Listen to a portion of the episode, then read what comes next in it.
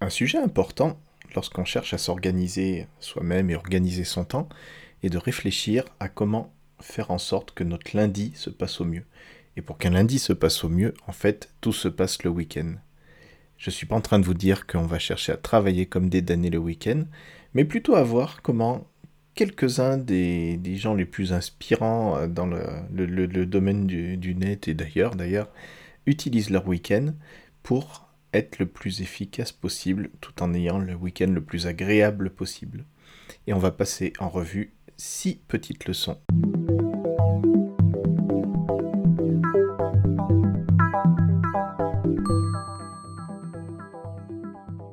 La première leçon consiste à ne pas lésiner sur le sommeil.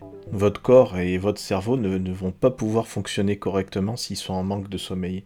Et le pire, c'est que on ne s'en rend pas forcément compte parce qu'on peut parfaitement s'habituer à manquer de sommeil. Et pourtant, c'est quelque chose d'assez dramatique qu'on ne peut pas forcément bien maîtriser en semaine, mais qu'il est très important de parfaitement maîtriser le week-end. Gardez-vous tout le temps dont vous avez besoin pour dormir. Partant de là, c'est difficile de donner des règles puisque chacun a un fonctionnement différent.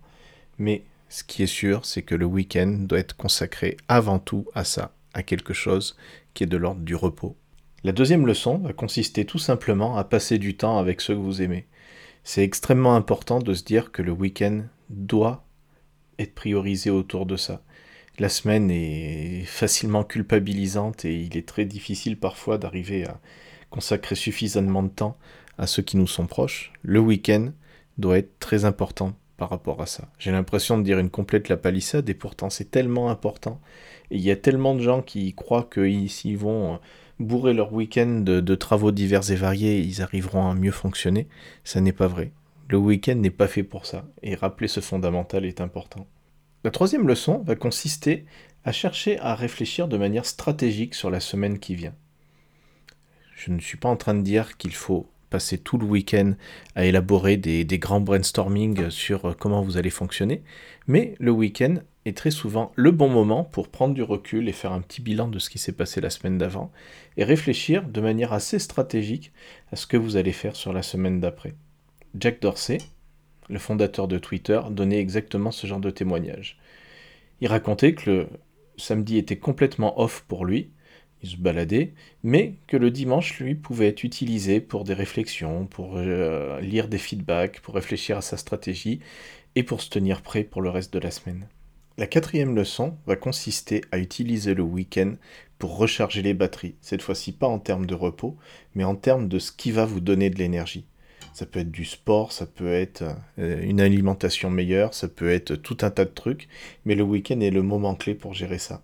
Parfois, ces activités peuvent être complètement différentes. Par exemple, Richard Branson racontait que le samedi soir était consacré à faire des fêtes, tout simplement. On était très loin du côté euh, yogi ou euh, nourriture saine.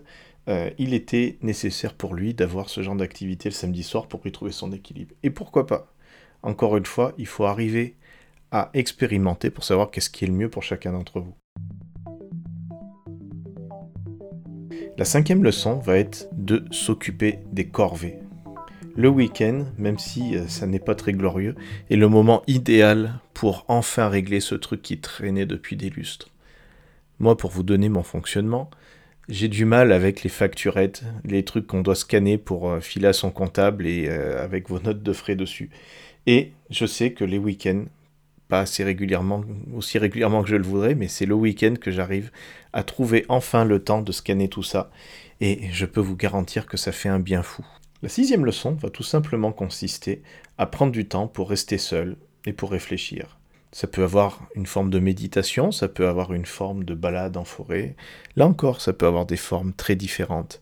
Mais avoir des moments pour soi, où on cherche à être en tête à tête avec son subconscient, peuvent être des moments très enrichissants. C'est pas forcément à ces moments-là que de grandes choses vont sortir, mais c'est à ces moments-là que vous allez retrouver une sorte de paix d'esprit qui va vous servir par la suite. Et je rajouterai à ces six conseils un petit bonus qui correspond tout simplement à ce que je pratique moi depuis très longtemps, depuis euh, mon adolescence je crois.